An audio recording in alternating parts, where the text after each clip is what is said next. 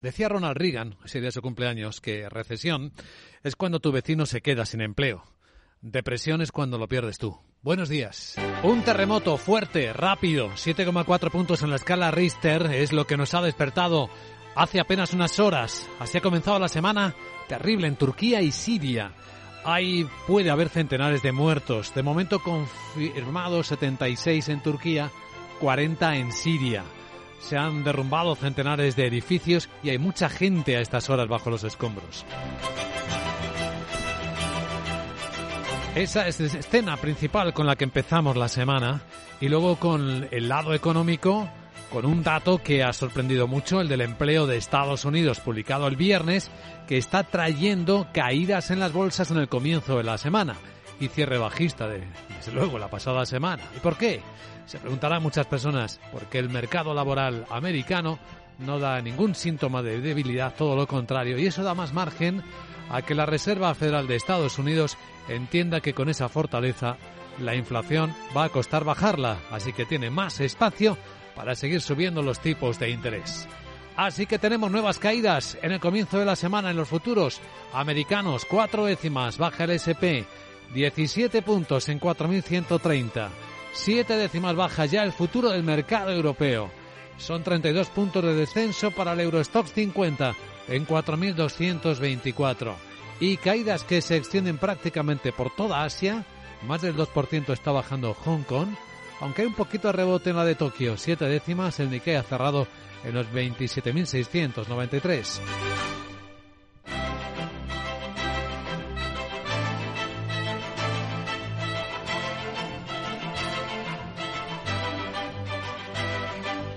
La semana comienza esperando más resultados empresariales, los de Disney, los de muchas minoristas, nos permitirán ir viendo el detalle de cómo marcha la economía. En el lado empresarial una gran operación.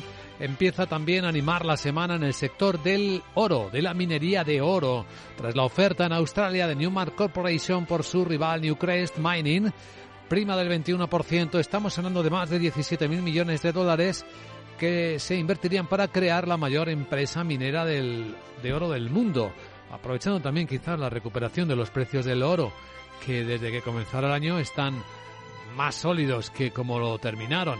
Ahora mismo la onza está cotizando en las pantallas de XTV a 1.890 dólares, con un euro a 1,08 dólares.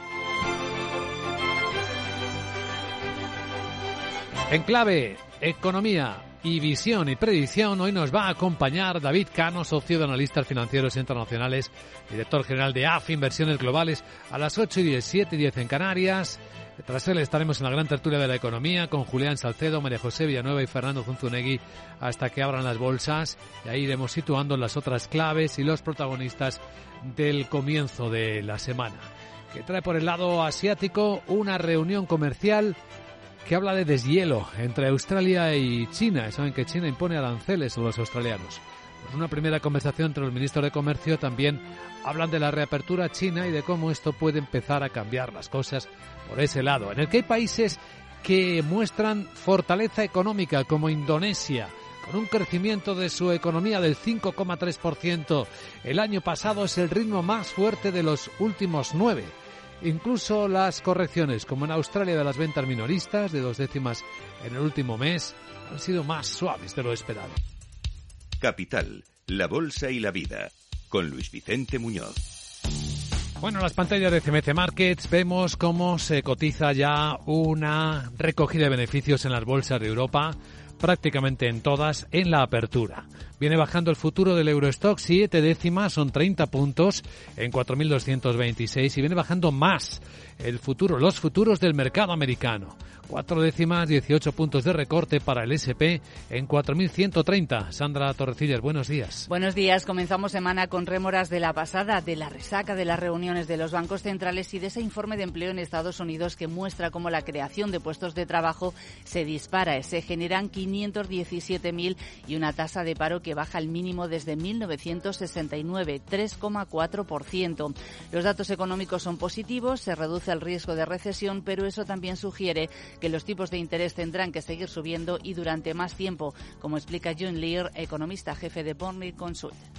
517.000 es claramente mucho más de lo esperado. Eso da a la fe cierta sensación de que los trabajadores van a seguir sumándose.